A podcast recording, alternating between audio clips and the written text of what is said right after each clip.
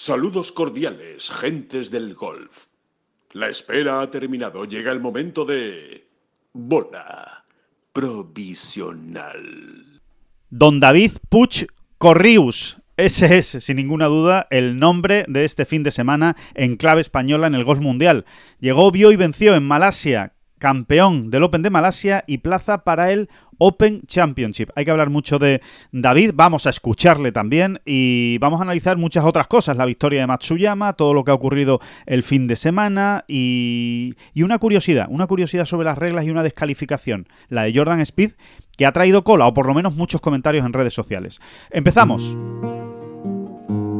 no son las flechas la culpa del indio, que no son las flechas la culpa del indio. Si hay viento, si llueve, no influye en el swing, no importa si es marzo, noviembre o abril. La culpa del indio, la culpa del indio, la culpa del indio, la culpa del indio.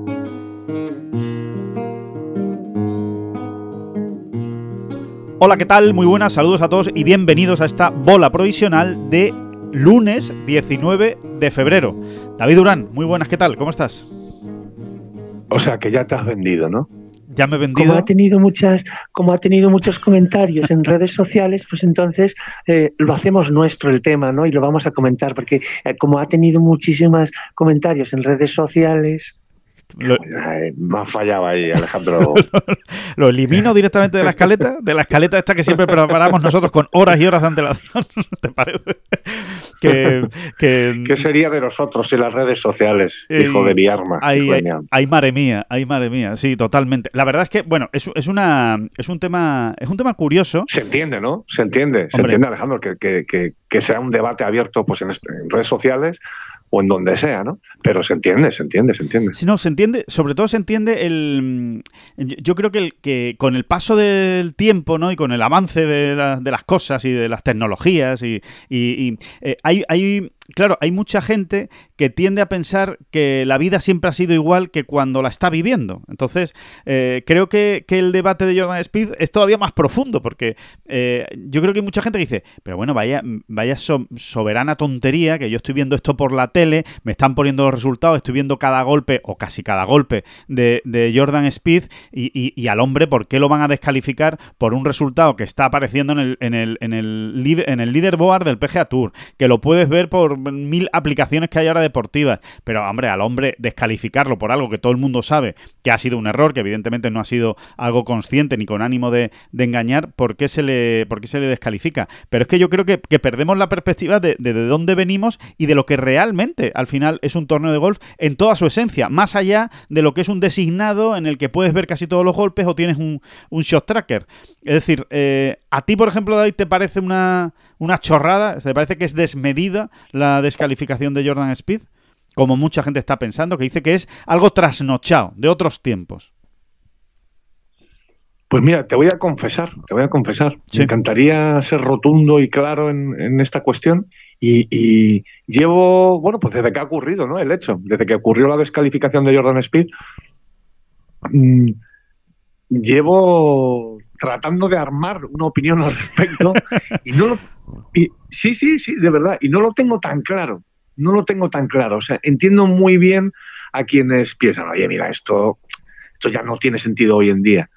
Eh, eh, entiendo muy bien esa, eh, ese argumento. Y luego, por otro lado, me parece interesante que, sean, que sigan siendo los jugadores quienes al final firman un resultado, ¿no? Y lo tengan que firmar, ¿no?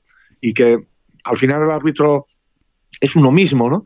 Y, y, tiene su sentido también, tiene su sentido también, ¿no? Hombre, tiene, tiene su sentido. Así que, David, tiene así que no, te voy a ayudar. Sigue, sigue, perdona. Te voy a ayudar, te voy a ayudar poquísimo, porque, porque mm, de verdad que no lo tengo claro, de verdad. O sea, no, no, no, no termino de no termino de decantarme, ¿no? De decir, mira, o sea, de pensar, ¿no? Con, eh, de pensar con, con, con, lucidez. Mira, esto es una estupidez ya a día de hoy, ¿no? No, no termino de tenerlo claro, fíjate lo que te digo, ¿eh?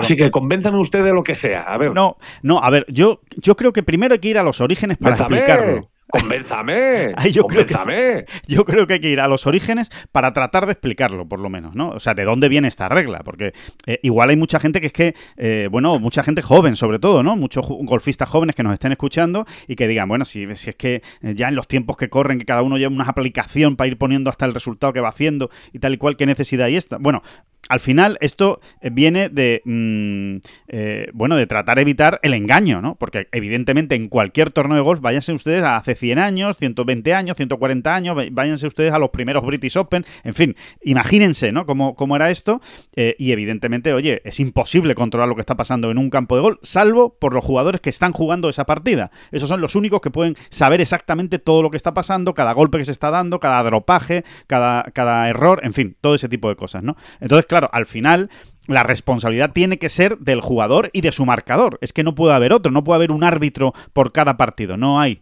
eh, suficientes árbitros para que haya uno por cada partido. Así que Evidentemente, como no hay un árbitro para cada partido, por ahí nace el hecho de que cada uno se arbitre a sí mismo. Y para evitar con chaveos, para evitar que el marcador, que es amigo, primo, hermano, o yo qué sé, o que se llega a un acuerdo y dice, oye, tío, yo te marco aquí 3-3-3-3-3, aquí al final ganas el torneo, repartimos el premio, o me das un 10%, o me das un 15%. En fin, como la condición humana es como es, pues evidentemente para evitar eso, el castigo es así de grande, porque yo creo que es lo que le extraña a la gente, ¿no? Oye, descalificar a alguien porque se equivoca, porque claro, aquí damos por hecho que se está equivocando.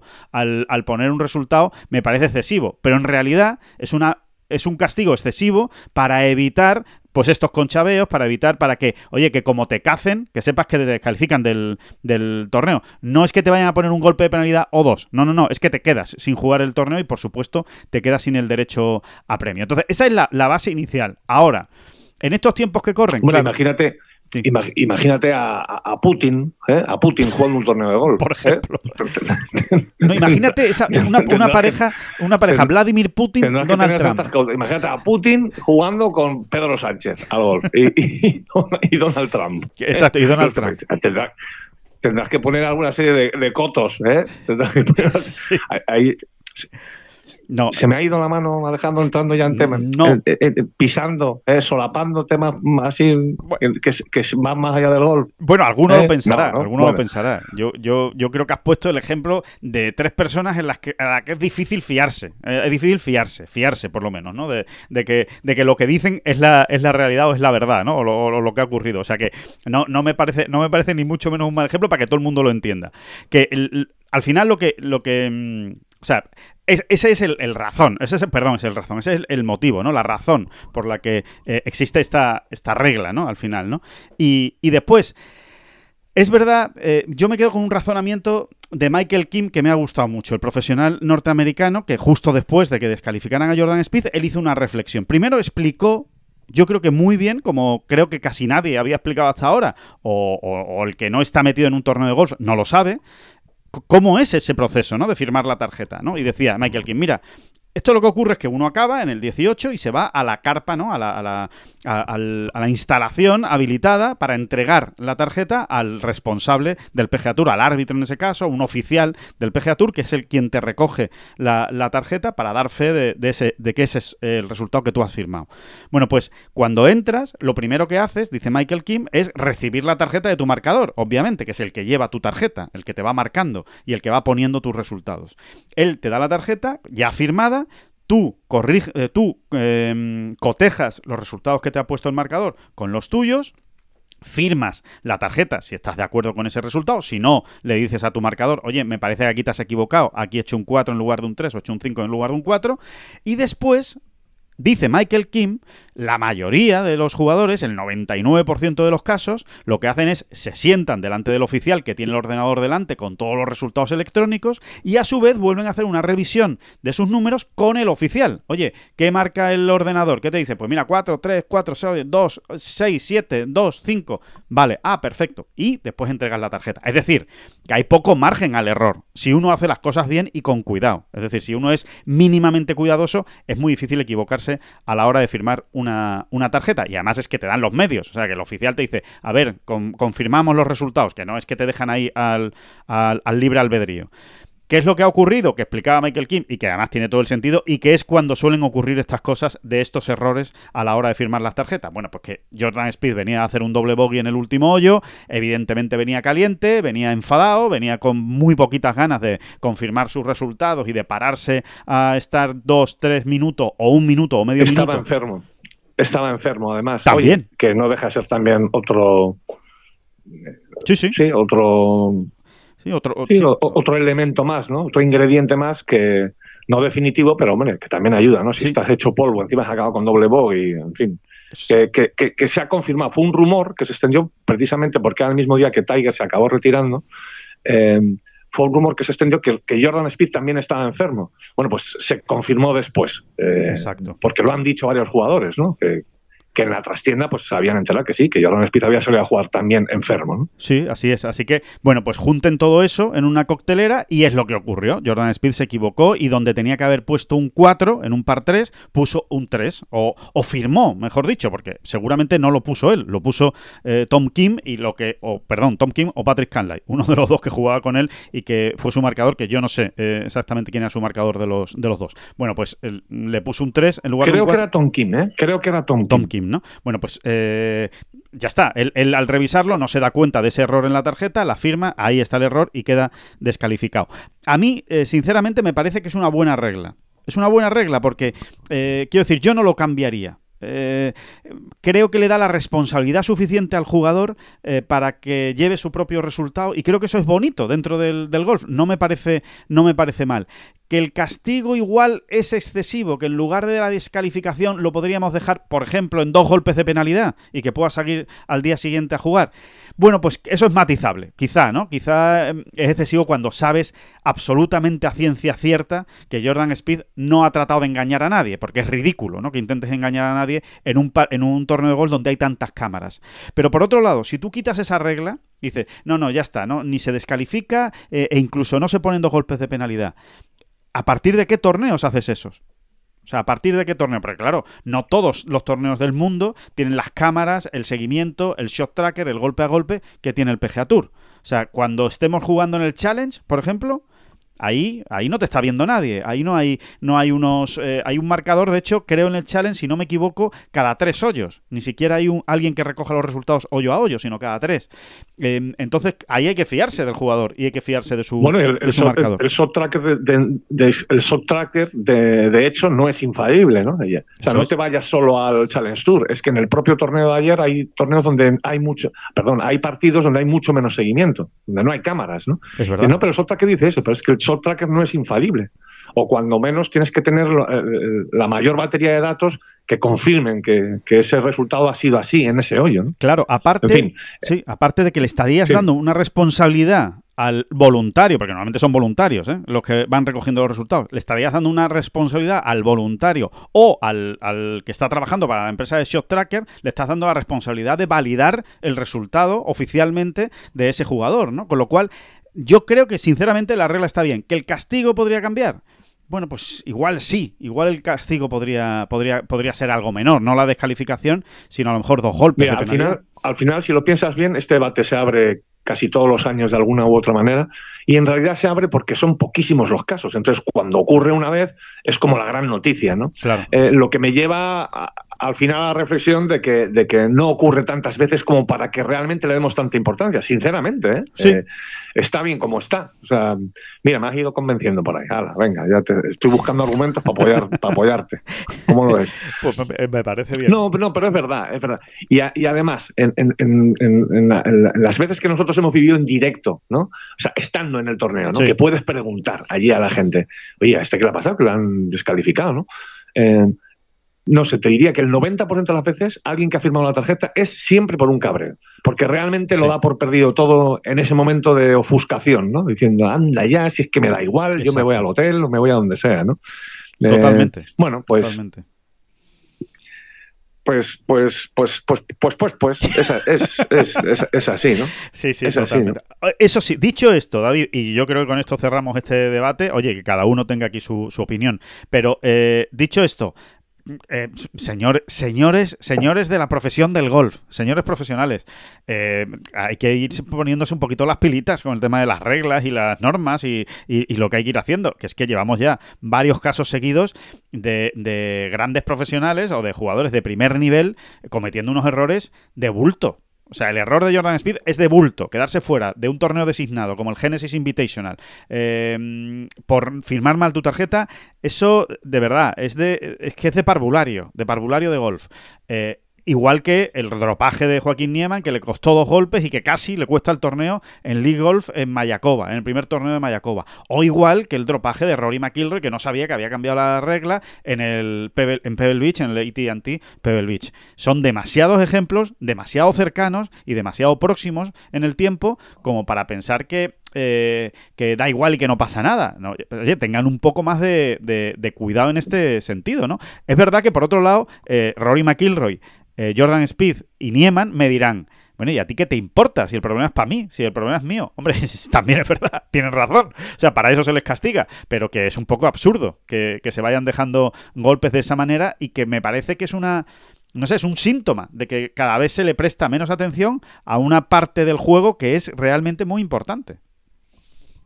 Sí, yo, yo, fíjate, yo ahí soy más, tengo más empatía con ellos. Fíjate lo que te digo. Eh, lo, que, lo que sí me molesta más, y creo que, es donde, donde, bajo mi punto de vista, hay que, hay que mm, apretar más, es en todas esas, dropajes eh, en, los cuales, dropajes que, que muchas veces son clarísimos, o sea, del A, B y C del golf, y que siempre tiene que llamar a un árbitro y tal, precisamente porque incide en el, en el, en el retraso del juego, ¿no? Pero que, que, algún jugador de, de, los cientos o miles de jugadores que hay, que hay disputando torneos por ahí, eh, de vez en cuando tengan un, un, lapsus, eh, es verdad, ¿eh? es verdad que es que últimamente ha habido uno por semana casi, ¿no? Y, y, entonces nos hemos nos hemos llevado un poco las manos a la cabeza, o, claro, vienen tan seguidos que te hace pensar, ¿no? Pero yo, yo eh, me, pongo en su piel, ¿eh? Me pongo, no tengo ningún problema en ponerme en su piel y, que a veces te equivocas, oye, eh, sencillamente. Claro. Claro. Pero bueno, eh, al final está una cosa relacionada con la otra, ¿no? Si alguien no se sabe lo o no está tan seguro de saberse las reglas como para tener que llamar a un árbitro cada vez, pues tiene más posibilidades de que le ocurran este tipo de cosas. También es verdad. También de que se equivoque, ¿no? De que se equivoque. Sí, sí.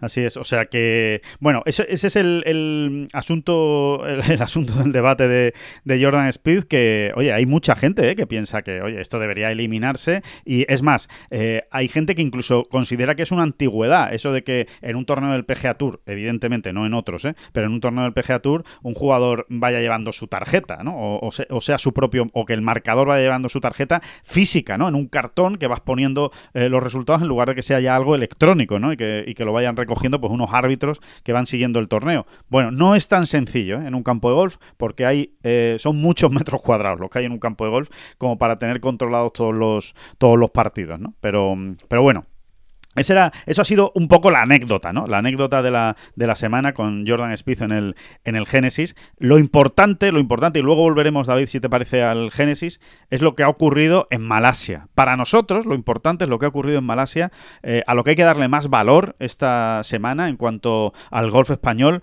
porque lo que ha hecho el señor David Puch tiene un mérito tremendo. Y hay que darle eh, la mm, hay que darle toda la importancia que merece el decir eh, señores yo me quiero clasificar para los grandes aunque sé que lo tengo un poco más difícil por el hecho de jugar en Leaf Golf ya que evidentemente no cuentan mis torneos para el ranking mundial. No tengo esa posibilidad de clasificarme a través de ranking mundial con lo cual voy a buscar todas las otras maneras por las que me pueda clasificar Ah, que en Malasia hay un torneo que reparte eh, plazas para eh, el, Open Championship. Allá que me voy yo. Allá que me voy yo, a pesar de que vaya a estar, creo que son seis semanas seguidas compitiendo. Da igual, porque el interés o el, o el sueño o el deseo de querer jugar un grande, de querer jugar el Open Championship, está por encima de mi calendario, de mi cansancio o de lo que sea. Y va allí el hombre, y ya no solo es que lo intente, es que encima lo consigue. Pero ya no solo que lo consiga, es que encima gana el torneo y gana el torneo habiendo pasado el corte justo en el número el segundo día.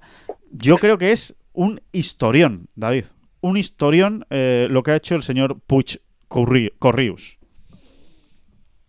Bueno, ahora me, escribes el segundo apellido, como ahora ya todo se dice con segundos apellidos, ¿no? Esto es como lo de Parera, ¿no? Con Rafa Exacto, exacto. Cuando alguien lo hace muy bien, se le añade el segundo eh, apellido, ¿no? O muy mal. Bueno, em, en el caso de David, desde luego muy bien, ¿no? Eh, yo creo que este, tipo de, Esto que acaba de ocurrir, lo que hace es definir a un jugador, en este caso a un profesional de golf. Lo define como jugador y em, lo define, evidentemente, eh, como, como alguien especial, como alguien que tiene madera de hacer grandes cosas, ¿no? Em, es como, es como ahora mismo hay que ver a David Puig, creo yo, ¿no? Porque además es muy joven, tiene 22 años, él ha empezado su carrera con la irrupción del Leaf, la ha empezado un poco al, revés, ¿no? De, cómo la empiezan pues, otros grandes amateurs, porque él, también destacó en el mundo amateur, ¿no? Sí. Eh, normalmente el gran jugador amateur pues se va abriendo camino en la jugada profesional, él se topó con Leaf, aprovechó la oportunidad y, y la ha empezado al revés. Digamos, mmm, eh, hablando en plata, ¿no? Él ha encontrado la, tranquilidad financiera ¿eh? al principio, ¿no?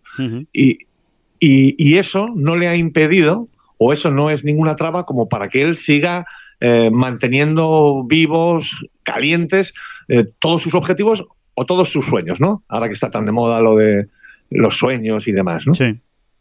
Y a mí eso, para mí eso lo define y lo define como un jugador especial, del que me froto las manos. ¿eh? Yo creo que debemos frotarnos las todos los aficionados al golf españoles, ¿no? Que, pues eso, ¿no? Que, que, al final seguimos más, mm, estamos más encima de, los jugadores españoles, eh, me froto las manos porque, claro.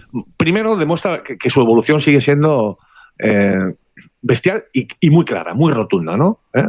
Flecha hacia arriba, flecha hacia arriba, flecha hacia arriba. Es el segundo torneo que gana en el Asian Tour. Insisto, es muy joven, y, luego esa, eh, esa actitud ¿no? a la hora de, afrontar eh, o de mm, diseñar su calendario, ¿no? tratando de meterse en todos los grandes que pueda. ¿Qué quieres que te diga? ¿no? Para mí es, es un, mucho más que un aliciente, ¿no? Es eso, que lo define, que lo define. Sí, que lo define, ¿no? Lo define con, con sí, lo, que él realmente quiere, ¿no? las ganas de, hacer cosas importantes, ¿no? Eh, al final, ¿no? De, eh, no, no es solo jugar al golf, no es solo jugar lo mejor posible al, golf o ganarse la vida, ¿no? Sino las ganas que tiene eh, David Puch de, hacer cosas gordas, ¿no? De, llamar la atención, ¿no? Y decir, oye, pues aquí estoy yo, yo quiero jugar los grandes, quiero ganar grandes, eh, quiero, quiero subir también en el ranking mundial, como pueda, como pueda. Sí, no, no puedo a través del Leaf Golf porque, eh, no, bueno, pues ya me buscaré yo la manera, ¿no? Jugaré en Malasia, por ejemplo, ¿no? Hay una cosa que a mí, eh, que, también, como tú dices, David, define a, a Puch, que, ya, que, ya está bien definido con lo que ha hecho en Malasia, pero cualquier otro podría haberse retirado del International Series de Oman. Él iba a jugar Malasia y Oman, entre otras cosas, en Malasia, por supuesto, porque estaban las plazas del Open. Y en Oman también, pues por el ranking mundial. Pero una vez ha ganado en Malasia, dice, bueno, pues ya he sumado unos puntos interesantes en ranking mundial, he subido, ha subido concretamente hasta el puesto 141, bueno, pues voy a descansar en Malas en Oman, no juego finalmente y ya eh, voy después a los dos torneos del, del que, vienen justo después, ¿no? De, Oman. Pero no, se mantiene en Oman después de ganar en, Malasia porque quiere seguir eh, subiendo en el ranking mundial. Porque ahora ya se ha puesto el siguiente objetivo. Ya está tachado de la lista el Open Championship. Y ahora me voy a poner el siguiente grande, que es el PGA Championship, para el que realmente lo tiene complicado. Pero si hay alguna opción de entrar, es metiéndose entre los 100 primeros del mundo. Y para meterse entre los 100 primeros del mundo, pues evidentemente tiene que jugar en Oman, que es un torneo que reparte puntos, va a repartir unos cuantos puntos de, ranking mundial y que le dan esa oportunidad, si lo hace bien, de subir e incluso, ¿por qué no?, de meterse entre esos 100 eh, primeros. Entonces, habla, habla yo creo, de una manera muy positiva de, la, de las ganas y de la ambición ¿no? que, tiene eh, David Puch por ser un, gran jugador, por ser un gran jugador de golf, ¿no? De esos que, van más allá, ¿no? Digamos, del, torneo a torneo. Y la verdad es que es, eh, me quedo con, esas dos cosas, ¿no? Con el me voy a Malasia y encima lo gano, eh, y después eh, me voy a Oman para seguir sumando puntos de ranking mundial. Veremos cómo se le da la semana, pero, pero indica mucha hambre y muchas ganas de hacer cosas. Y mucho golf, y mucho golf. 62-62, sábado y domingo, mucho golf ahí, ¿eh? mucho golf. Y como te decía él a ti, ¿no? Me parece que, te lo contaba él ayer precisamente a ti, ¿no? Ahora Esos 40 últimos hoyos, esos 40 últimos hoyos del torneo con 20 verdes y 20 pares. ¿Eso, eso qué es? ¿Qué es? Eh, me, da, me, da, igual qué circuito sea y en qué campo sea. ¿Eso qué es? ¿Qué es eso, no? ¿Qué es eso de un, tramo de tu vida con un 50% de verdes? Eso como, ¿Cómo se come? Como, se come Un tramo, un tramo de tu vida. Tan largo. Un tramo tan largo. Un tramo, tan largo. Bueno, en tres días, de hecho en tres días distintos. O sea, fíjate, ¿no? Que no es decir, bueno, es que ha tenido el día iluminado y la verdad es que lo le ha entrado todo. No, no. Ha tenido dos días iluminado y, un, y una parte del tercero, ¿no? O sea, en tres días distintos enlaza eh, esa secuencia que acabas de decir, David, que es, que es brutal. Es eh, absolutamente brutal. Mira, vamos a escuchar, si te parece, a, David Puch, eh, precisamente el mensaje que nos, que nos dejaba en Tengolf, hablando de. Mm, bueno, pues de eso, de cómo ha sido el torneo, ¿no? De, qué es lo que ocurrió, por ejemplo, en esos seis hoyos del viernes que casi le dejan fuera del corte, que es eh, los únicos errores que ha cometido en toda la semana, fueron en esos seis hoyos, que, que enlazó un doble bogey y varios bogies y que estuvo a punto de dejarle fuera que lo remontó con dos verdis al final para meterse justo en el número, en ese eh, menos 5, y también nos habla pues precisamente de, de la ilusión, evidentemente, que le hace jugar el British Open y de qué es el British Open para él y, los links, que tiene, que tiene su gracia. El primer día me noté bastante sólido y pegándole bien y cinco menos que pensaba que estaría de verdad ahí arriba y y dos jugadores hicieron nueve menos, otro ocho menos, o sea, como que vi que los resultados iban a ser bajos de verdad. Em, pero, pero bueno, entonces esa segunda jornada pues empiezo en el 1, la meto desde 40-50 metros, em, hago, sigo jugando bien, otro, hago otro buen verde en el hoyo 5 y pensaba que más o menos pues, pues estaba viendo sensaciones, le estaba pegando bien y todo bien y luego pues no pasó tanto, la verdad. Em, el viento empezó a soplar un poco más y, y está muy racheado. Em, pegué dos o tres golpes malos desde el tee que, que, obviamente me costaron pues, un par o tres de golpes sin excusa del viento ni nada, pero luego em, pues bueno, nos confundimos un poco con ese viento y no las acabé de dejar cercas. Fallé tres pads seguidos del 11, 12 y 13 de, de un metro, los tres seguidos. Mm, ni siquiera tirándolos mal, aquello que, te hacen tres corbatas muy feas y, nada, pasé de estar ocho menos ahí más o menos cerca del liderato, entre comillas, em, de, la manera que iba encaminado a, a nada, a estar fuera del corte. Entonces, bueno, em, pero como te he dicho, em, iba jugando bien, entonces pude pude acabar bien la jornada pegando golpes buenos em, y, nada, pasando el corte. Y nada, estos dos últimos días la verdad es que la, la, tónica ha sido bastante similar a los dos primeros. Lo único que, pues bueno, obviamente no he cometido ningún error desde el tee en, en ningún momento. Eh, le he pegado muy bien, he metido los pads que tenía que meter y, y nada, em, obviamente este fin de semana ha sido algo, algo heavy. Si coges los últimos cuatro hoyos del del segundo día pues son 20 verdis en 40 hoyos, 20 verdis y 20 pares, es algo difícil de creer, pero que ha pasado. Em, así que nada, la verdad es que muy contento hoy. Hoy he empezado bien y, pasado el 12 pensaba que tendría un poco de colchón y aún me seguían apretando por detrás, lo cual, lo cual me ha seguido pues, pues me, me ha ayudado a seguir, a seguir em, concentrado hasta el final. Y, y sí, el Open, pues la verdad es que sí que me hace mucha ilusión. Em, no, soy, no soy muy fan de em, el tiempo, ya sabes cómo es. Em, no, no te diría que soy mega fan de los links por lo que es el viento, las matas y todo esto, pero, pero sí que es un torneo con mucha tradición y que, y que me hace mucha ilusión jugarlo. Además, temas de calendario está muy bien puesto entre, entre Valderrama y el, y el siguiente Leaf en, en, en Inglaterra, así que nada, con, con muchas ganas de, de haberme clasificado, a ver si, a ver si puedo tener un par de torneos buenos estas, estas siguientes semanas, em, obviamente en el Leaf y, a ver si en el, en el Asian Tour y, y, bueno, con suerte pues si me salen bien un poco las cosas y consigo estar entre el top 100, a lo mejor me, me pueden invitar incluso al PGA Championship, que es algo que no había ni contemplado, pero que bueno, ahora pues quieras o no es una opción, em, o al menos es, es uno de los objetivos marcados, ¿no? Así a corto plazo. Y, nada, intentaré lo mismo en el, en el US Open. Ya sabes que, que me gusta intentar todo esto y, nada, las Olimpiadas, quiero o no, también están ahí a punto de mira, así que, así que nada, em, como he dicho, eh, muy contento porque, porque bueno, el, el, viaje aquí a Malasia sí que fue duro, sobre todo después de Las Vegas, pero el poder el poder haber venido aquí y haber, y haber conseguido la victoria, la verdad es que me da muchas, muchas ganas de seguir. Pues eh, ahí estaba, eh, David, hablando precisamente de, que, oye, que los links no le gustan mucho, que no le entran por el ojo, que lo del viento, los arbustos, los bushes, ¿no? Porque, que, oye, que con eso, con esos hay que lidiar, pero que aún así, evidentemente, jugar el Open Championship, pues que, era un objetivo principal este año y ya, y ya se lo ha quitado encima. Segundo grande que va a jugar, ¿eh? Ya lo hizo en el US Open el año pasado, precisamente clasificando a través, a través de la previa, y ahora eh, de nuevo eh, clasificado para jugar el Open Championship y buscando el PGA y buscando de nuevo el US Open, que lo va a intentar de todas las maneras posibles. Yo creo que aquí la culpa son de los, de los buses, pero clarísimamente. hay que decir, hay que, hay que decir, para quien no lo sepa, que, que, si algo caracteriza a David Puig es, son sus salvadas, ¿no? O sea, esos hoyos mm, que lo estás viendo y no te lo estás creyendo. dices, pero este tío ha hecho el par al final en este hoyo.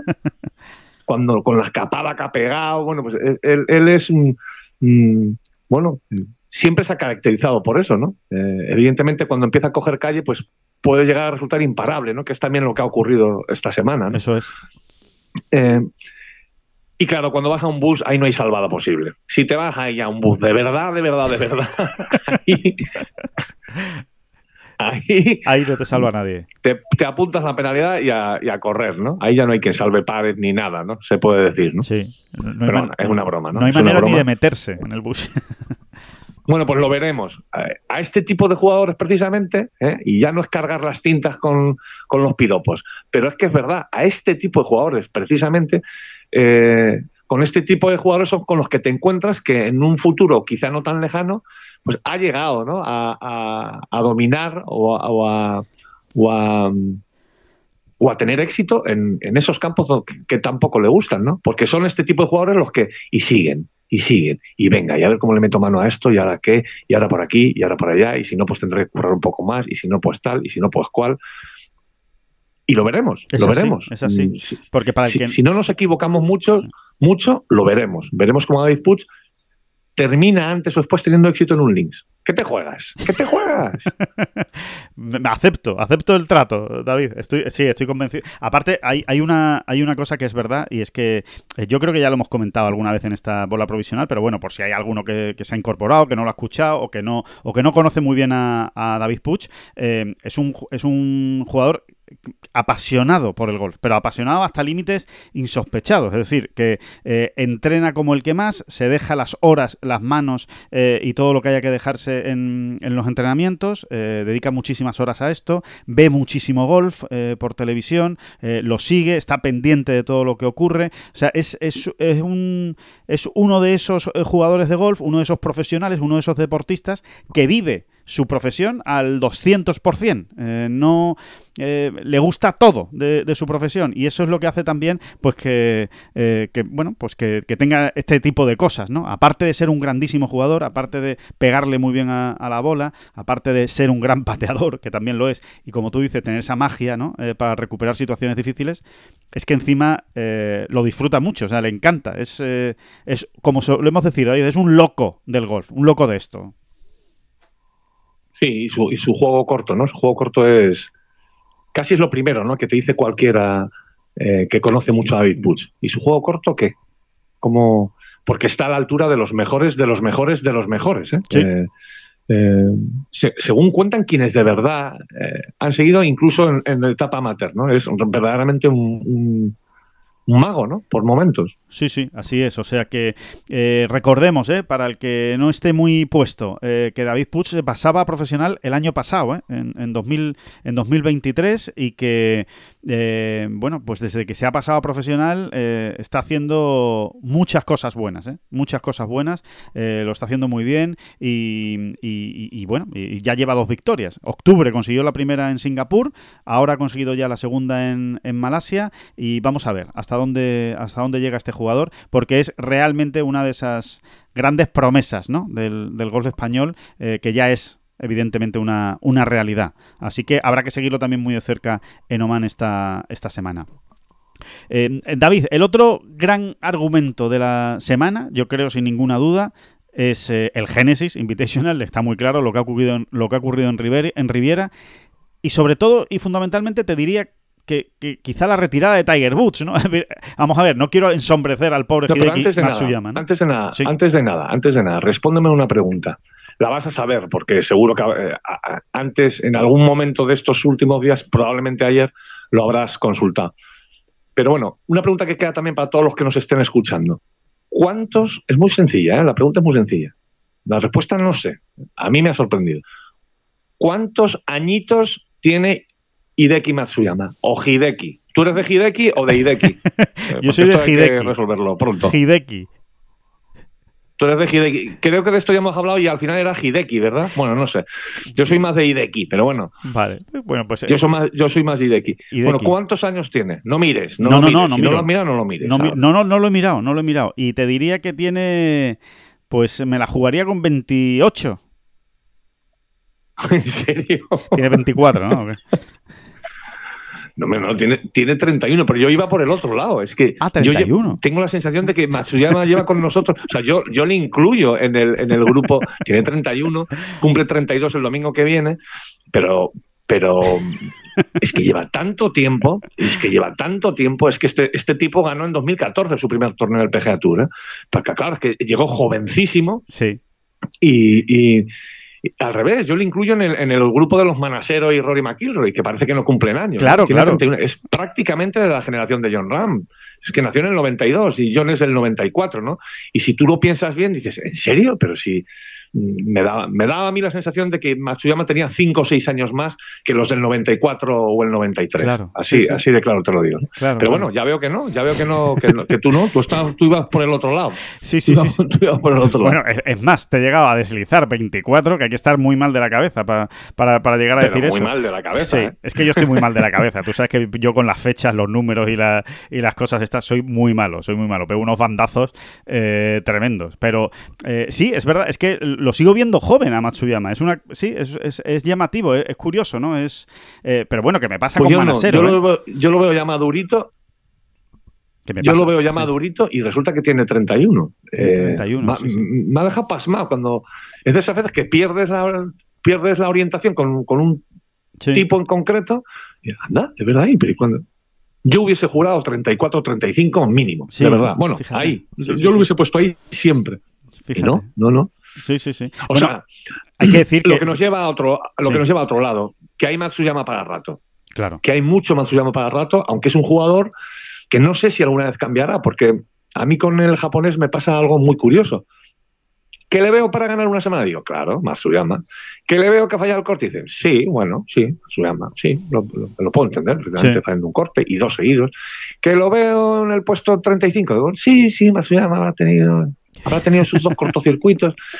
Todo me parece normal en Matsuyama. Eh, eh, es curiosísimo. Luego también es verdad que es esos jugadores que repasas bien sus números y es muchísimo más consistente de lo que a ti te está pareciendo en ese momento. ¿no? Claro. Aparte de todos los logros que ha conseguido. Cuidado. Eh, he encontrado un dato de, de- de- de Matsuyama mm, muy revelador. Ha pasado. Espérate, lo voy a volver a mirar porque Sí. si no lo digo mal y todas esas cosas. Datos de Matsuyama, ¿eh? que, bueno, como saben, ganador del Genesis Invitational con una vuelta final brutal, ¿eh? de 62 golpes en Riviera. La mejor vuelta eh, final de un ganador en, el, en Riviera, en un torneo del PGA Tour. Eso es lo que hizo el japonés. Eh, 62 golpes Pues mira, con lleva- 9 verdes sin fallo.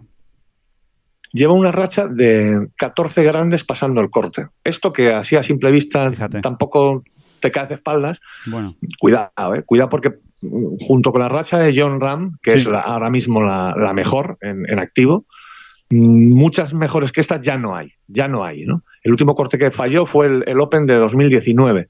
Luego es verdad que no jugó el Open, digo de torneos de grandes que él haya jugado, ¿no? sí, En- él, él no jugó el Open de 2021, si no recuerdo mal, no lo jugó para preparar los Juegos Olímpicos sí, Eh, es verdad. donde, donde luego salió a un playoff para la medalla de bronce, ¿no? Pero ellos que jugaron siete, seis o siete jugadores, no me acuerdo cuánto era, era una burrada aquello. Y, no, y, no, ganó, no, ganó el bronce. Pero mm, cuidado, cuidado con este tío, ¿eh? Porque además ya no es solo la racha, es que ha fallado cinco, cinco cortes en grandes en su vida, que es una burrada. ¿eh? Es una burrada. Eh, eso ya, ya, ya te digo que es una burrada. Ha jugado 43 grandes ya, eh, y de qué más. Es que lleva desde muy joven, ¿no? Lleva desde, pues desde los 20 añitos. ¿Eh? Desde los 20 añitos jugando grandes, ¿no? Qué jugando grandes. Qué barbaridad. Y, y, y eh, el, el, dato ese es brutal, ¿eh, David? Ese dato de cinco cortes fallados nada más, ¿eh? En, en grandes desde los 20 años, ¿eh? Es, eh, es tremendo ese, ese dato y, y, por supuesto, el de los cortes fallados. Es tremendo porque además si a bote pronto a mí me preguntan, ¿eh? oye, ¿con qué asocias a, a, Matsuyama? Pues te diría que es con un jugador un poco guadianesco, un jugador que aparece y desaparece, pero después, como tú muy bien acabas de poner aquí sobre la mesa, los, result los resultados, los datos, eh, te dicen lo contrario, que es mucho más sólido y constante de lo que, de lo que uno pueda imaginar, ¿no? Porque dice, claro, es que no gana desde el Sony Open de 2022. Bueno, es que, es que ha, pasado, ha pasado mucho tiempo, ¿no? Eh, han pasado casi dos años, ¿no? Bueno, más de dos años, de hecho, un poco más de dos años desde su anterior victoria. Pero, eh, y sobre todo que no, no es un jugador David, por lo menos es la sensación que yo tengo, ¿eh? no sé si a ti te pasa lo mismo, eh, al que veas muchos domingos o varios domingos al año para ganar. Es, es de esos eh, golfistas que cuando está para ganar, pues casi que te diría que gana, pero que no hay muchas veces que esté realmente el domingo con opciones en los últimos hoyos. Sí, sí, es así, ¿no? Y luego, eh, me ha ocurrido mucho con Matsuyama una, una, cosa más o menos curiosa, ¿no? Y es que repasando números de John Ram, ¿eh? Eh, números de, de, trayectoria me refiero, ¿no? Dice, vamos a ver cómo, cuál es el tanto por estas cosas que nos gustan tanto, ¿no? Sí. Vamos a ver cuál es el tanto por ciento de top 3 que lleva John Ram en su carrera, ¿no? Sí. En, en, torneos valerados para el ranking mundial, mundial. Entonces te pones a mí y dices, joder, qué barbaridad, tal. Y te pones a comparar, ¿no? Y Scott Tisselter, tal, nah, no, no le llega la suela al zapato.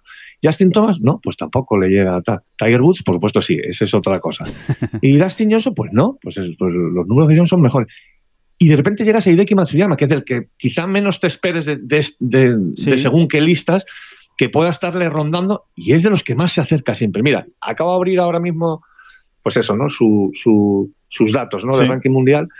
Y es verdaderamente sorprendente. Es verdad que él, que él cuenta muchas victorias en el, en, el, en el circuito japonés, bueno, que es un circuito menor en comparación con otros, pero bueno, lo que decimos siempre, luego hay que ir allí y ganar también, ¿no? Sí. Pero es que de 303 torneos valederos para, para el ranking mundial que suma ya Hideki Matsuyama, pues resulta que suma 40 top 3. O sea, más del 10% acaba entre los tres primeros, más del 10% de las veces. ¿no? Sí, sí, sí. Es una burrada. ¿eh? Sí, sí, no es tenía yo ese dato si, ni, de lejos si, eh, cerca de la cabeza.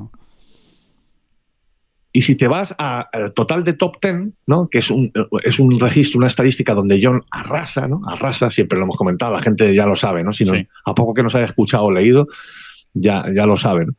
Pues pues también es, es, brutal, ¿no? Es que casi en uno de cada tres torneos que juega acaba entre los diez primeros, ¿no? Ese sí de Kimatsuyama al final también. Sí, sí. Es, curioso, ¿eh? es curioso que a veces eh, los datos te ponen en tu sitio eh, respecto a las sensaciones, ¿no? Que, que, puedes tener unas sensaciones y que están, que están muy equivocadas, ¿no? O sea que eh, en cualquier caso David, lo que sí está claro es que Matsuyama es un gran ganador para el Genesis Invitational, para, para el torneo de, de, Riviera. Es uno de esos eh, jugadores que, que tiene un peso específico muy grande en el golf mundial. Primero porque es un icono en Japón, eh, primer campeón del Máster de Augusta eh, japonés. Imagínense, ¿no? Es, es un semidios en Japón, eh, Hideki Matsuyama. Y después por, por todo esto que estás contando ahora mismo y que a veces se nos pasa o muchas veces se nos pasa, o a lo mejor no tenemos tan claro, ¿no? Que estamos hablando, pues, de uno de los mejores jugadores bueno, el, el, de los últimos 10 años. Sí, él ha llegado a ser número dos del mundo, por ejemplo, ¿no? Que es, ya, eso sí que ya es un club exclusivísimo. Matsuyama ha sido número dos del mundo. Es brutal. No ha sido número uno. No sé si lo va a ser, sinceramente, eh, pero ha sido número dos del mundo. Y, y, luego hay otra cosa, esto ya es muchísimo más subjetivo, ¿no? Pero, y además es a favor de corriente, ¿no? A favor de, de los hechos que han ocurrido ya, sí. ¿no? Pero no sé si tú tienes esa misma sensación. Ayer cuando pega el golpazo es en el 15 que la deja dada y sí. no hace Eagle desde la calle de, de milagro. El ¿eh? golpe del torneo. Y luego, duda.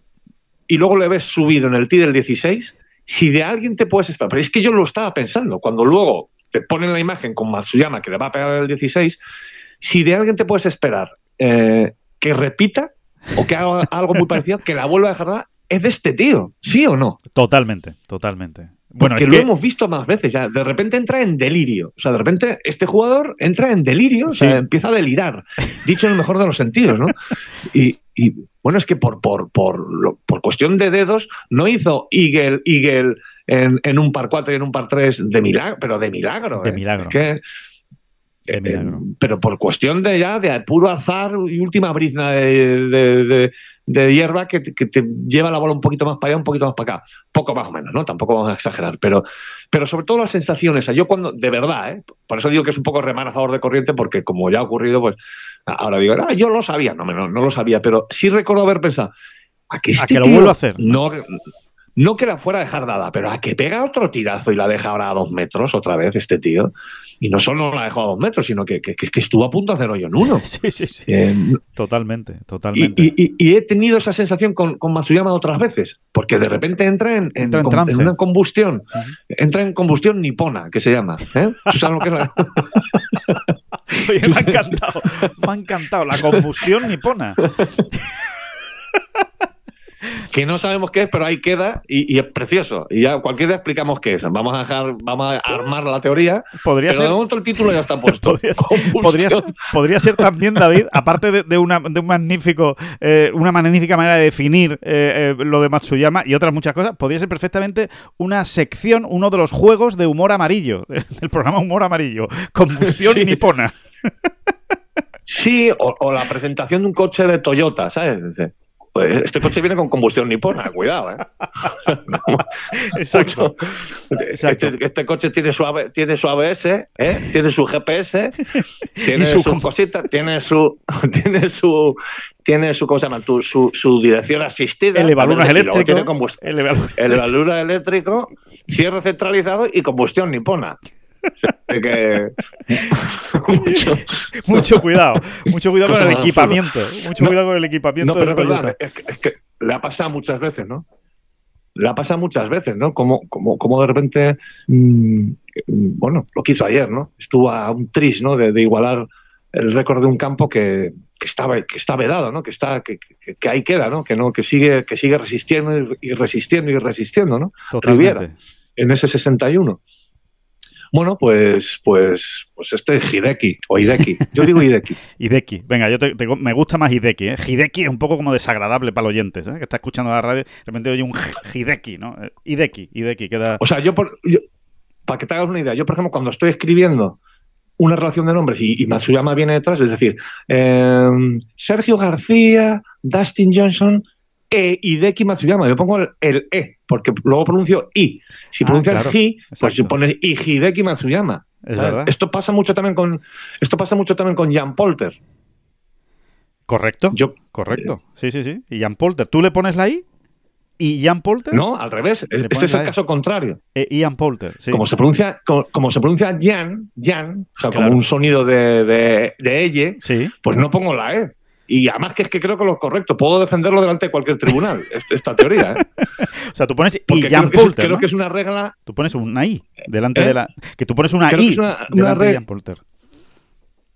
tú te encuentras en muchos textos cuando Jan Poulter está en una relación de nombres Sí. y es el último y se le añade el, el I o el E, Sí, muchísima gente escribe E, E Jan Poulter. sí. Pero simplemente al leerlo ya, ya te suena raro. E Jan. Totalmente. Suena muy raro. O sea, leyéndolo suena raro. Y además que es que además que creo que es una regla, mm, esto, aquí voy a meter la pata, pero mm, fónica, que tiene que ver con el sonido del, del lenguaje cuando lo hablas. Ajá. Y, y mm, más que gramatical. Sí, no sé si me explico, ¿no? Sí, sí, sí, se te entiende perfectamente. Sí, sí, sí, sí. Que, sí, sí, que está asociada a cómo suena la palabra. Entonces, por eso se le pone la E o se le pone la, la I. ¿Sabes lo que yo hago? Bueno, pues yo a, Ide- a Hideki le pongo la E delante porque me suena Hideki. No puedo decir I Hideki. Sí, Tengo estoy- que decir E Hideki. estoy- sí, sí, sí, estoy, estoy de acuerdo. E, Hideki. Pero que te voy a decir una cosa. ¿Sabes lo que yo hago? Lo que yo hago es no ponerlos nunca al final de una relación cuando tengo esa duda. También, también, es la, la, otra grandísima salida, por supuesto que sí. Salvo que es que no haya más remedio, claro. que a lo mejor es que no hay más remedio que ponerlo el último, por lo que sea. Entonces ya seguramente lo que haré será quitar Hideki y poner y Matsuyama y ya está. Ya, ya en, otro, en otra, en otra ocasión te daré el nombre.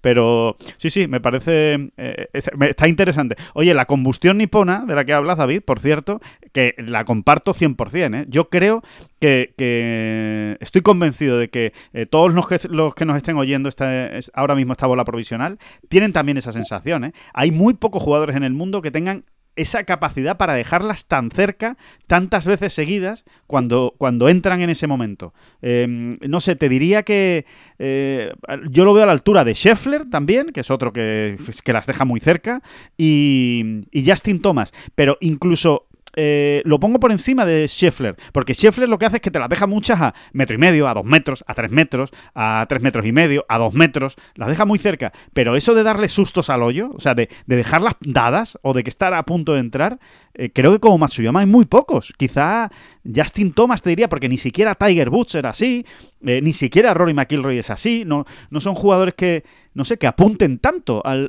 trapo o que pasen tan cerca del hoyo, ¿no?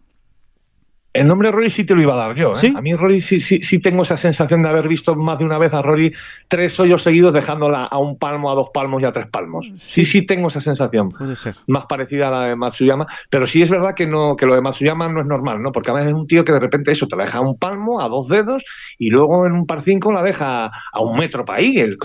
unas cosas muy... Eso, eso, que solo se explican a través de la ecuación de la combustión nipona. ¿no? no es correcto. que, que que ya explicaremos más en profundidad de qué se trata. Exacto.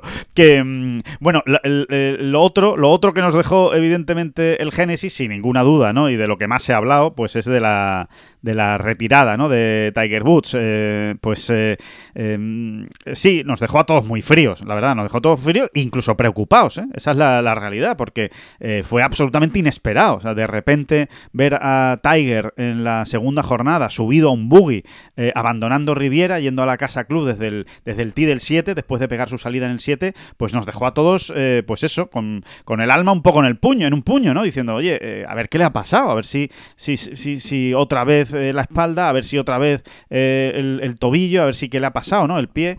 Bueno, al final, la versión oficial, la versión oficial, que eh, bueno, pues es lo que, lo que han dicho tanto el agente de, de, Tiger como el propio Tiger a través de las redes sociales, es una gripe. Una gripe que lo deshidrató, lo dejó absolutamente eh, deshidratado, tuvo unos mareos precisamente después de pegar ese golpe en el T del 7 y que a partir de ahí pues decidió eh, abandonar y irse ¿no? del torneo.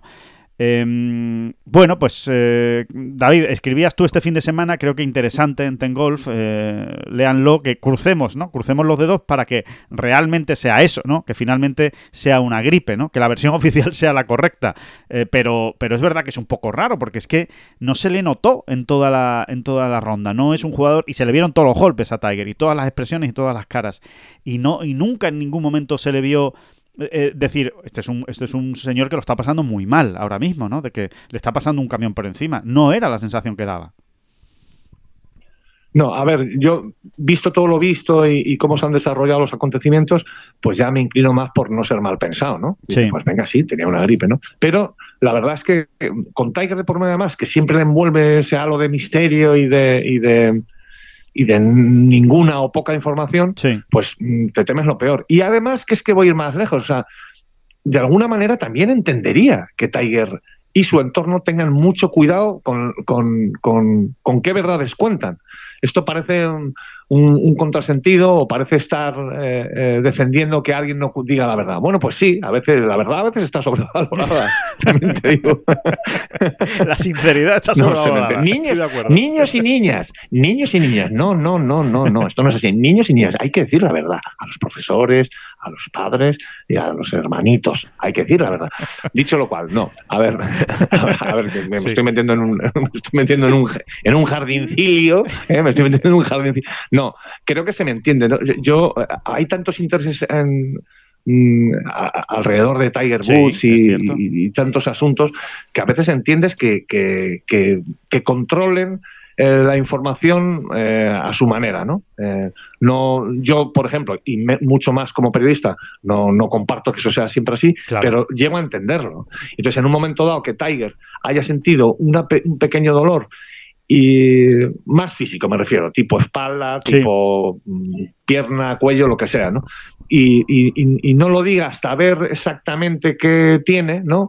Pues me parece hasta, cierta, hasta cierto punto lógico. En un momento dice, bueno, sí, sobre todo si se, si, si se hubiese retirado por un tema de pura prudencia. Es decir, mira, me duele un poquito aquí, me voy a ir, porque yo lo que quiero es jugar el máster, pero por otro lado tampoco puedo decir que me he ido, que me he retirado por una dolencia física porque se va otra vez las alarmas Sí. y lío, mucho lío. ¿no? Mucho lío, es que sí. no es fácil tampoco a veces, ¿no?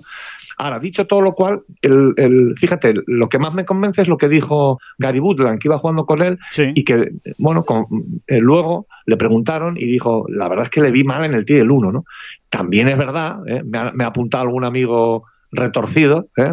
Eh, también es verdad que tú puedes llegar al tier 1 muy preocupado porque en la calle práctica has sentido ya una molestia en la espalda, pongamos por claro, caso, ¿no? También, también. Mm. Pero bueno, lo que, lo que venía a decir Gary Woodland, que es lo que a mí al final más me ha convencido, es que se le veía un poco apagado, ¿no? Eh, no sé, sí, sí, sí me cuadra más con un, Claro. con un eh, con una gripe, ¿no? O algo así, ¿no? En- Sí. En, cualquier caso, que luego Tiger vuelva a insistir un día después y, y- y a través de las redes sociales insista y confirme que eres una gripe, que no pasa nada, pues, ¿qué quieres que te diga? A mí personalmente me deja más tranquilo. ¿no? Sí, hombre, nos, Eh, nos lo pero- creemos y ya está, ¿no? Sí, además, mm, que es verdad que tampoco Tiger tiene la necesidad de demostrarlo la semana que viene ni dentro de dos semanas.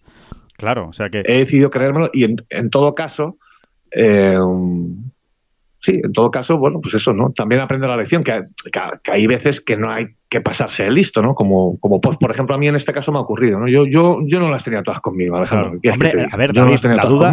David, la duda era más que razonable. La duda era más que razonable. O sea, no, no, hay que, no hay que pensar, tío, tú es que eres un neurótico pensando. No, no, es una duda muy razonable por todo lo que acabas de explicar, que yo creo que lo has explicado perfectamente y no hay que insistir en que tiene que cuidar muy bien el mensaje que lanza. Y después hay una duda razonable porque no olvidemos que en la primera jornada Tiger pega un shank en el hoyo 17 y después cuando le preguntan, oye, ¿qué es lo que ha ocurrido? Eh, ¿Qué es lo que ha pasado? ¿En el hoyo 17? ¿En el hoyo 18? Bueno, perdón, ya no, no, no, no recuerdo. Bueno, pega el shank. y- 18, en el 18. 18, ¿no? Eh, y cuando le preguntan a Tiger, él dice, es que he tenido un espasmo en la espalda. Claro, si te preguntan la- el día antes que has tenido un espasmo y al día siguiente eh, te, te- te retiras del torneo, pues tampoco es, no es muy difícil sumar dos más dos, son cuatro, ¿sabes? O sea que, que la duda es, es razonable y, y es, y es lógica. Ahora que ojalá, Bueno, yo, ojalá sea gripe. Él lo- lo que vino a explicar, lo que yo entendí en su explicación es que había tenido antes, o sea, dos hoyos antes, unos cuantos golpes antes, digamos, un par de espasmitos, ¿no? Sí. De, como de que, uy, esto Sí, no, se no, me queda ahí no- pillado. no- no, se- se- como que se atranca, ¿no? Bueno, lo que es un espasmo, ¿no? Un espasmo, nada grave, evidentemente, porque no se le vio gesto de dolor, etcétera, pero sí que ya el cuerpo, digamos, se defiende, ¿no? Y luego, en, en ese sang, Sí. pues lo que él decía, ¿no? Eh, No me moví, o sea, no, no- como se suele decir, no me aparté bien, ¿no? De, la bola, ¿no? No, dejé, no me aparté bien para que pasara el palo, ¿no? Es más o menos, ¿no? Para que se me entienda, ¿no? Sí, Y tiene sentido. También te voy a decir una cosa. Al final es Tiger Woods y ha pegado un pedazo de cañazo en el hoyo 18 desde el centro de la calle y, y a- al final dice, oye, que soy Tiger, que qué cuento, ¿no? También, también, pon- también, pon- ¿Cómo también explico por esto, los tiros, ¿no?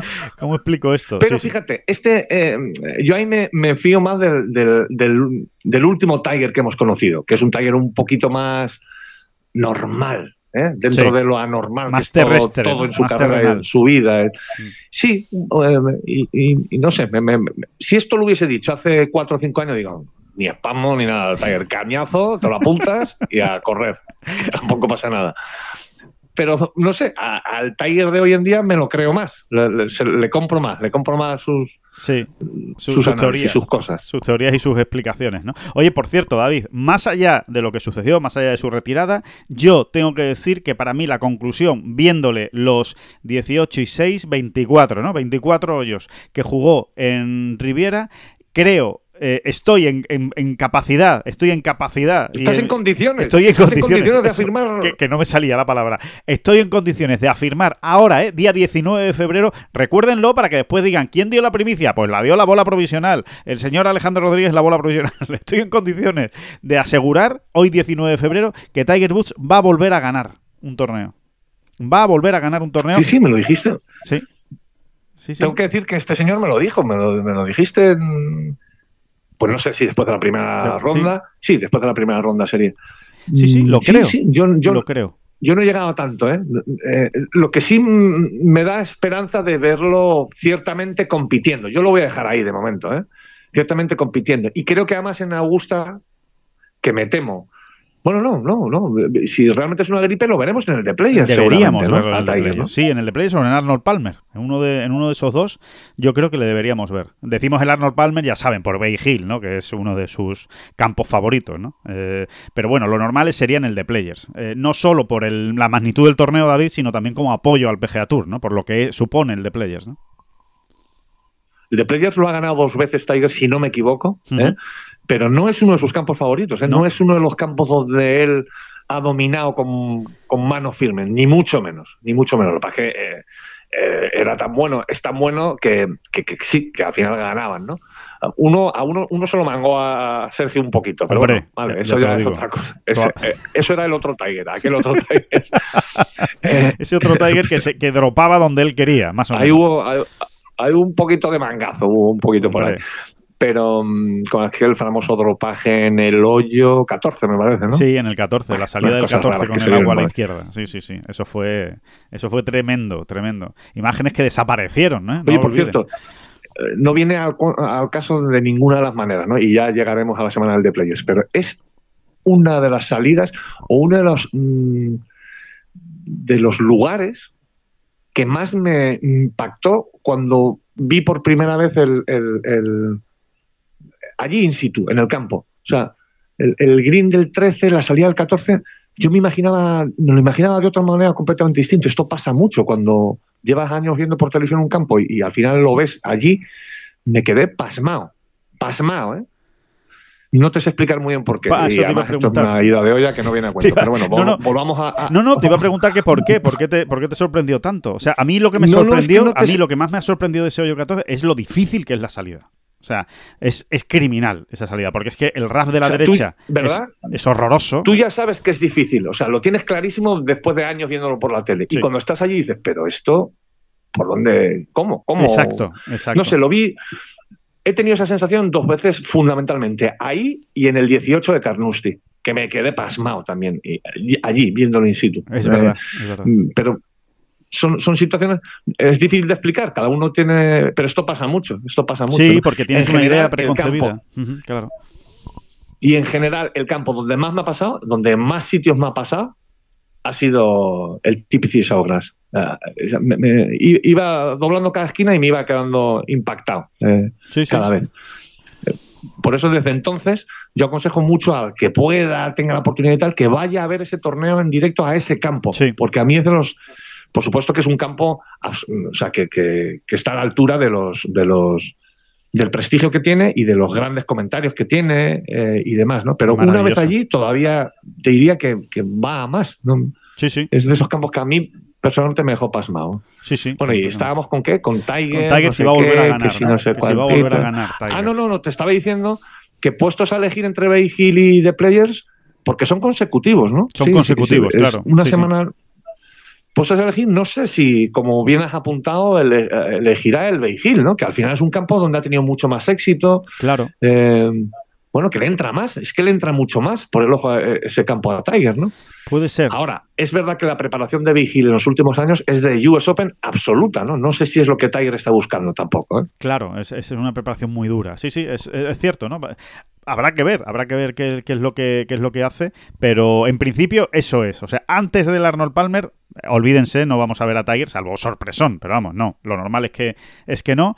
Y, y después vamos a ver si, oye, ¿por qué no? Incluso si realmente lo que ha tenido es una gripe y él físicamente, porque eso sí que lo ha dejado muy claro durante toda la semana, ¿eh? que es, para mí también es la otra gran noticia de la semana, que Tiger ha dicho que físicamente está bien, o sea, que, que, que sus problemas, tanto de tobillo como de espalda, están corregidos, que ahora lo que hay es otras partes de su cuerpo que le duelen y que le generan molestias, pues precisamente por las compensaciones que está haciendo, precisamente por tener fusionada la espalda y fusionado el tobillo, pero que eso ya no le duele, ni el tobillo ni la, ni la espalda. Con lo cual, oye, ¿por qué no soñar, David, con poder verle dos semanas seguidas, a lo mejor? verle el Arnold Palmer y el de Players. Parece muy difícil, pero, Uf, pero Muy difícil, ¿eh? Yo, yo creo que por ahí no lo, por No, ahí ¿no? de momento no lo vamos a ver. Creo que no, ¿eh? Creo que no. Hay una cuestión de, de lo que se vio de Tiger, de esos eh, 25 hoyos, ¿no? Que al final jugó, bueno, Sí. ni 25, ¿no? 24 completos. Eh, a ver, yo diría que se le vio muy oxidado, se le vio muy oxidado el juego corto, sinceramente. No Claro. hubo ninguna recuperación mm, en, en modo Tiger, de estas que tú dices, eh, ahí está, ahí está, ¿no? Ahí está, este es mi Tiger, este es mi Tiger, este es mi tigre, ahí está mi tigre. No hubo ni una sola. Y, y- y, de hecho, falló muchas recuperaciones, ¿no? Eh, y, y algunas que tampoco. Eh, a ver, siempre he dicho con la prudencia de vida en este tipo de campos, en ese tipo de greens, ¿no? Pero a- algunas que tampoco mm, aparentemente planteaban una dificultad extrema, ¿no? De hecho, algunas sacadas de bunker donde Tiger era siempre ha sido un, un modelo de mm, de solidez, ¿no? sí, de Bestial. eficiencia. Ujú.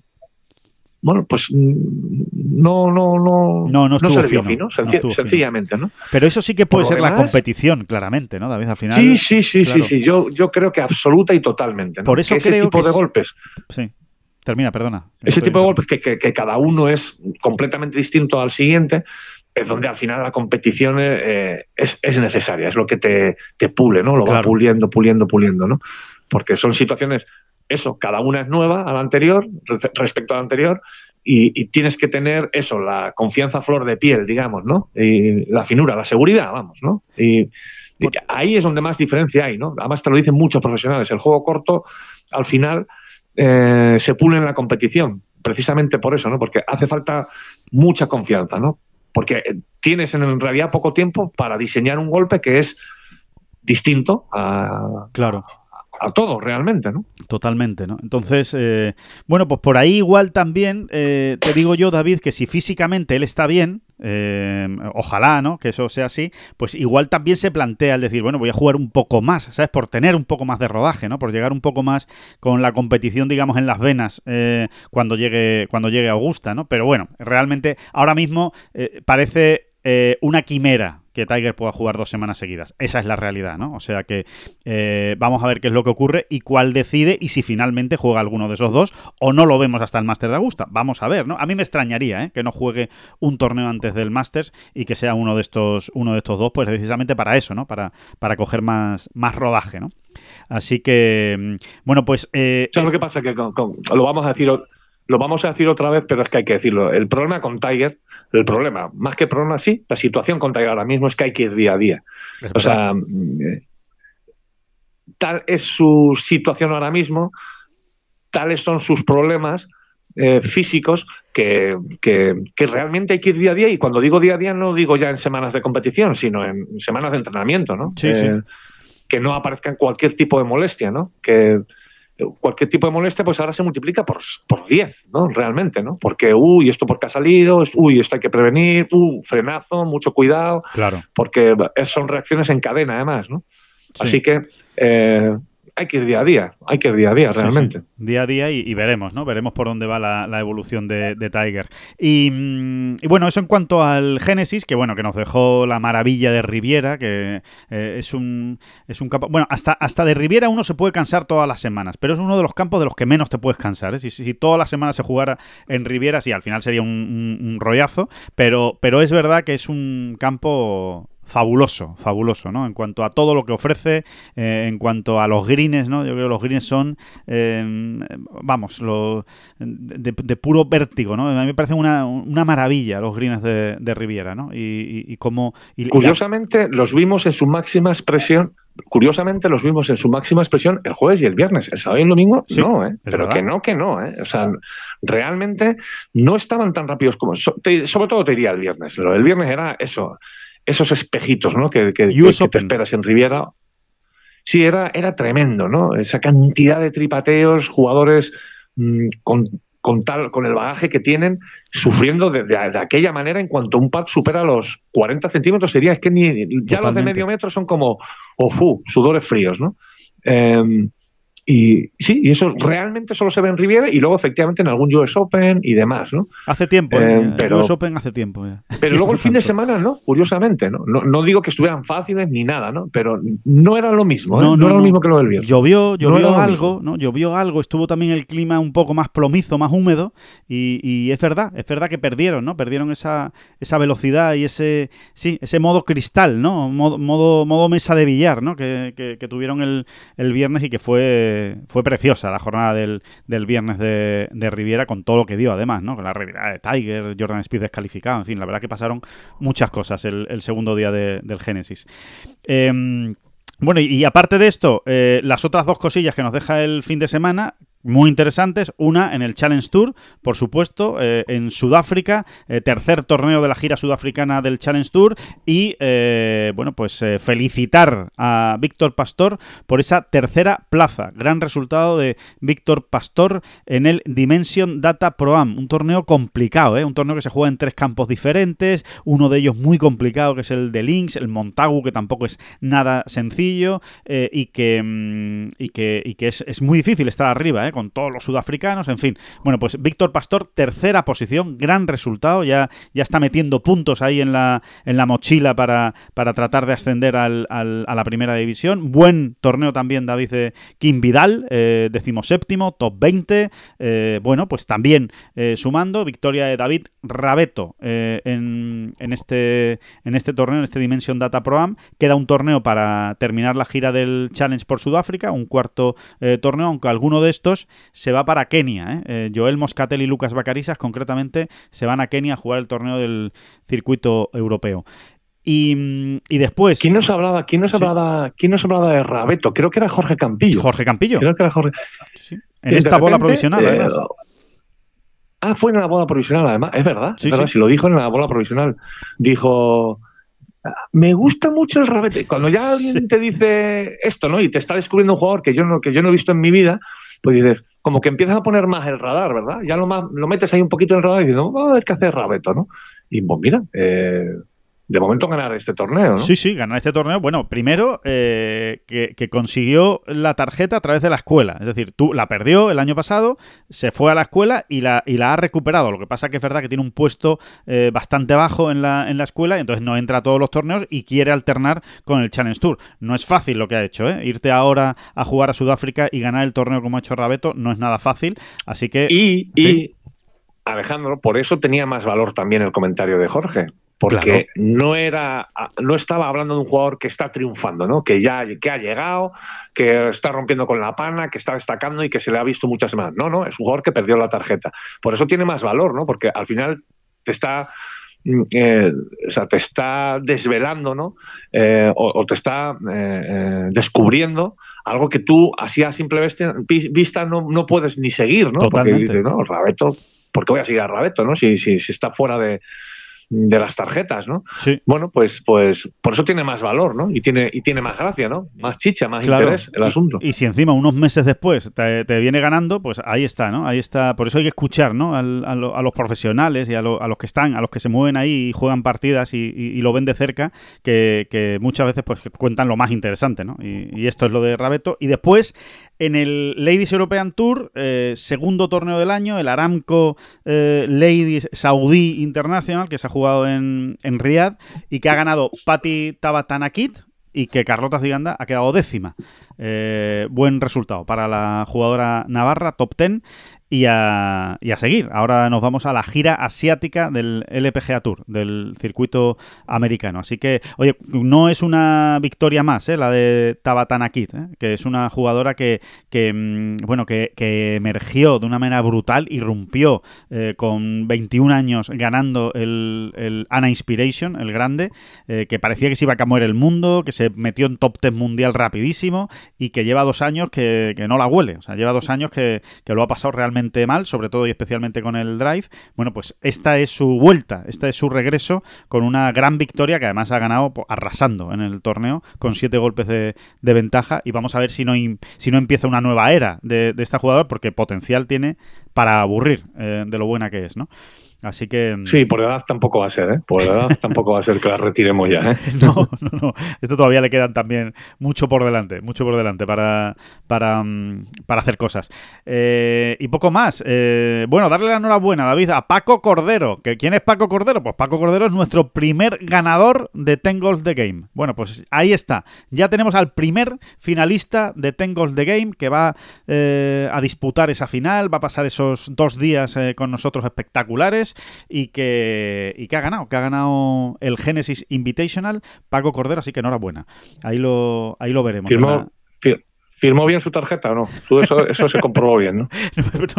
Por cierto, por cierto, ahora que lo acabas de decir, eh, para mí es que es la, es la gracia de la semana, el chiste de la semana, y la verdad es que tuvo el hombre gracia por esa capacidad de reírse de uno mismo. Nada más meter el pad de, mm, de ganador, digamos, eh, Matsuyama, bueno, que no era el pad de ganador, pero que casi le confirmaba, ¿no? Por la ventaja que tenía. eh, Jordan Speed puso un tweet en, redes sociales y dijo: Enhorabuena, Hideki, espectacular despliegue, mucho cuidado ahora al firmar la tarjeta. Entonces, bueno, eh, tuvo, tuvo, tuvo gracia Jordan Speed, ah, así que ahí, que hay que tener cuidado cuando se firma la, la tarjeta. En fin, que. A ver, a ver, a ver, Digamos te digo, Matsuyama tiene carita de empanado, ¿eh? O sea, es de,